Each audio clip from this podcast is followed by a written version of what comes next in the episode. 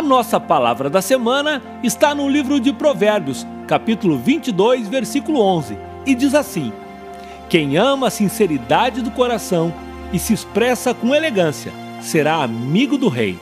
Uma outra tradução diz que aquele que é grácil no falar e tem pureza no coração será amigo do rei. Essa palavra nos leva a refletir sobre nossos atos diariamente, mas, sobretudo, a forma com que nos dirigimos às pessoas. Muitas vezes, quando discordamos, defendemos um ponto de vista ou um direito, somos ásperos, duros e muitas vezes severos com as pessoas, no entendimento de que aquele momento necessita de uma postura mais firme ou agressiva.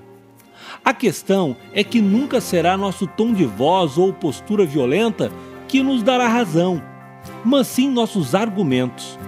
O que a postura mais agressiva nos dará sim é não deixar com que possamos criar um vínculo com a outra pessoa, nos afastando e diminuindo nossa chance de sucesso em nossos argumentos. A fala calma e educada abre portas no coração das pessoas e a intenção dela é revelada aos outros através do semblante de nosso rosto e gestos.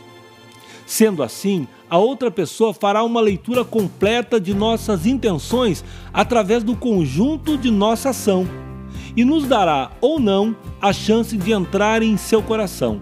Um estudo feito pela Universidade de Glasgow, na Grã-Bretanha, aponta que apenas meio segundo já é suficiente para tirarmos conclusões sobre a personalidade de uma pessoa e julgar se ela lhe agrada. Baseado nesse estudo, concluímos também que é necessário apenas meio segundo para perdermos uma oportunidade de sermos amigos ou deixarmos uma boa impressão em alguém. Então, pratique essa palavra. Seja grácil no falar.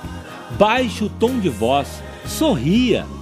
Alimente-se de coisas boas. Invista seu tempo em conhecer mais a palavra de Deus. Escute mais canções que te tragam paz Leia bons livros e respire. Sim, respire fundo e domine seu espírito para que você possa ser compreendido. Ame, doe seu tempo, seja puro nas suas intenções e será amigo de muitos, mas principalmente do Rei. O Rei dos Reis, Senhor dos Senhores, será teu melhor e maior amigo. E com este amigo será mais fácil conquistar o amor e a amizade de outras pessoas e ter uma vida plena.